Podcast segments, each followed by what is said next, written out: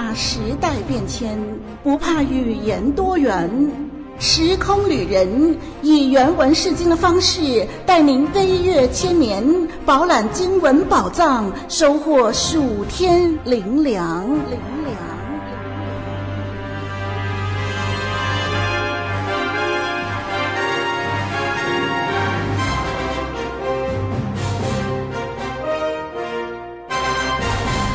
朋友、弟兄姐妹平安，我是您旅途的伙伴芊芊。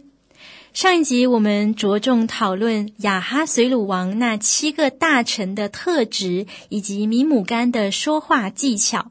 那这一集芊芊会针对米姆干的计策如何被实施，做一些补充说明。好，让我们再一次阅读今天要探讨的经文《以斯帖记》一章十九到二十二节，《以斯帖记》一章十九到二十二节。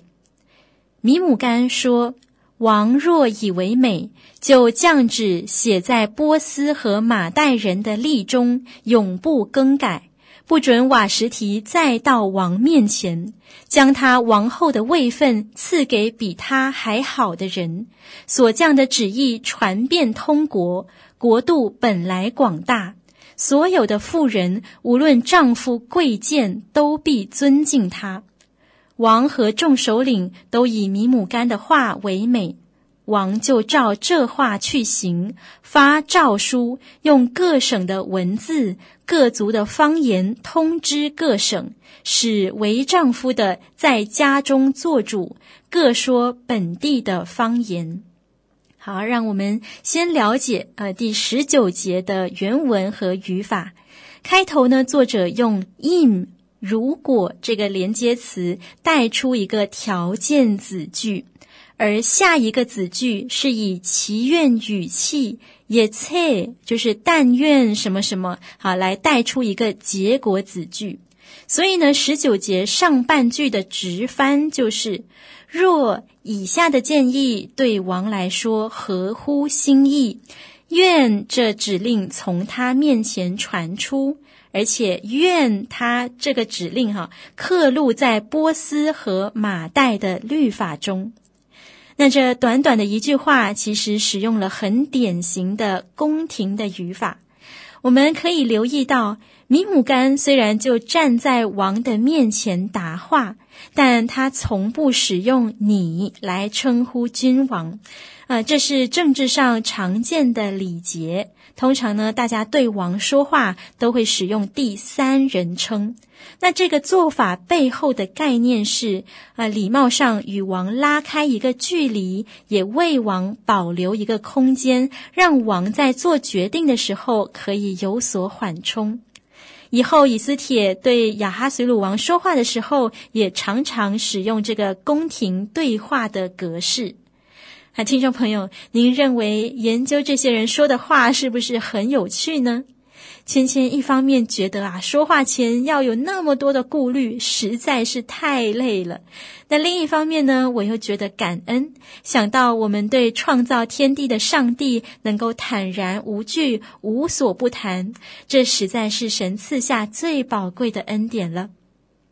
好，接下来经文说到，米姆干提出这指令是。不可更改的。我们参考一下圣经中类似的例子哈。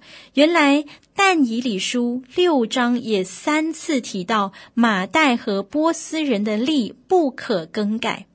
呃关于不可更改的说法呢，在学界有一些讨论，因为学者们很难理解，从管理的角度来看，统管一个帝国与不能更改的条例要如何并存呢？尤其王后不听王命的这个情况是史无前例的，也并非可以复制的常态，就更不可能定定一个放诸四海皆准、不能动摇的律例。那如果从法庭判决的角度出发，嗯，可能会比较好理解。这种规定呢，具体可以追溯到主前一千八百年左右的汉谟拉比时代。他们当时就有法官判决之后不可更改的传统，因此，学者也推断哈，经文所说的不可更改的，不是律法，而是裁决。那芊芊尝试从另一个方式来解读，就是研究经文的 that 律法这个字的意义。那这个字呢，第一次出现是在《生命记》三十三章二节，烈火的律法，是从耶和华神那里发出的。之后，以斯拉记哈几次记载这个字呢，是附属于上帝。还有一次提到王的谕旨，也是这个字。那另外，但以理书啊，除了我们刚刚说的马代和波斯人的力之外，也在提到王的命令的时候使用了 that。再回到以斯帖记，that 被使用了十七次。那常常被翻译为王的旨意、王的谕旨、王的条例。好，总的来说，芊芊发现呢，that 被使用的时候呢，和其他同样被翻成律法、律例的希伯来字，比如说 Torah，或者是 Hok，或者是 Mishpat。嗯，是有所不同的哦。基本上，that 不同于日常的传统，也不同于那些约定俗成的事，也不只是法庭中的裁决而已。它更是表明上位者，包括上帝或君王，他们由上而下颁布的任何心意和决定。那如此看来，我们就能够了解了，不可更改的原因与上位者的威信有关。而毕竟一个国家的统治者若总是朝令夕改，就难以让人信服。所以呢，为了显示君王的智慧和权威，一旦定下了旨意，就不容更改。我们是时空的过客，也是旅程的伙伴。我们携手穿梭古今，也在生命途中相携成长。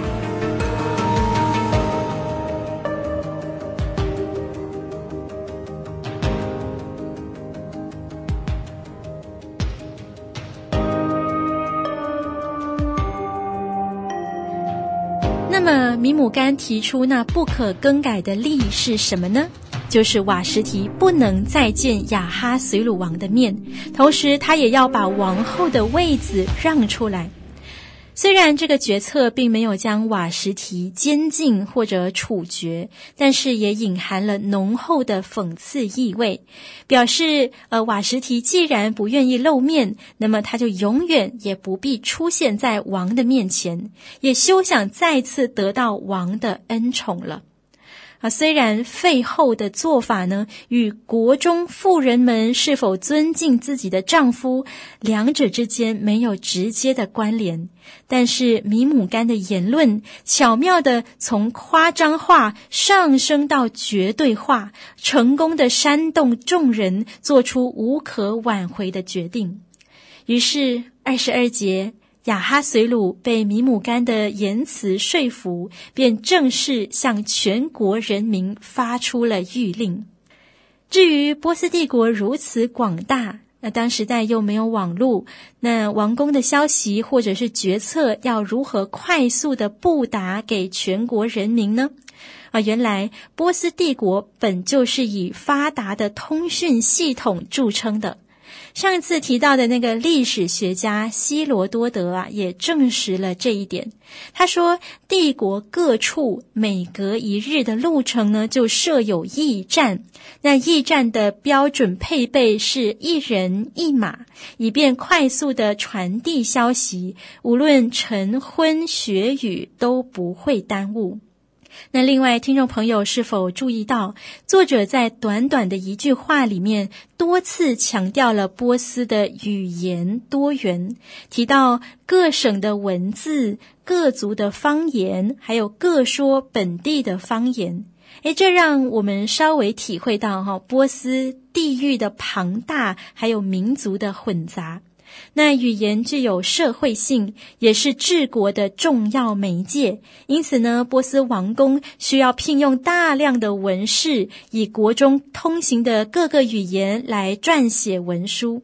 那据说，若有人在异地没有使用当地的方言来沟通，是会受到歧视和排斥的。而民族多元、异族通婚的家庭就更常见。家中要使用哪一种语言进行日常对话，就成为各家需要面对的问题。那么二十二节说到，让丈夫们在家可以说本地的方言。意思大概就是让丈夫成为家中的主导，拥有主要的说话权和决定权。啊，真没想到啊！雅哈随鲁希望利用法条来压制瓦什提，却牺牲了全国的人民。语言的多元原本可以丰富人与人之间的文化和交流，但是这道命令使家里变成一言堂，反而会激化各家因语言而产生的矛盾。更啼笑皆非的是，后续引发的这一系列问题，皆起因于王脆弱的尊严。看到这里，芊芊不禁感到惋惜。王拥有权柄，国家也有如此便利的系统。如果王能善用并颁布更有益于百姓的决策，该有多好啊！而今这个条例不过就是王无限上纲的结果。听众朋友，您是否听过或者见过某些事物观念被绝对化的情况呢？您遭受过绝对化带来的亏损吗？能有足够的胸怀，能容纳不同的声音与意见，还是太多的不同会让你担心失去他人的重视呢？信仰宗派的多元，您认为是福是祸呢？好，一起把我们复杂的意念带到神的面前，我们来祷告。亲爱的主啊，唯有你是绝对真理的主。即便如此，你也创造了万物，而你看着是好的。主，你也允许不同文化、不同背景的信徒来成为你的肢体，丰富你的教会。主啊，恳求你让我们有反思的能力，承认自己的不足，并思考我们所坚守的究竟是什么。我们不求黑白分明的答案。但求有你的眼光去欣赏多元的美好，也在多元中选择跟随你的脚步。我们祷告是奉主耶稣基督宝贵的名，阿门。好，听众朋友，我们今天就在这里歇下脚步，下一集芊芊会与您继续同走下一个旅程，再会喽。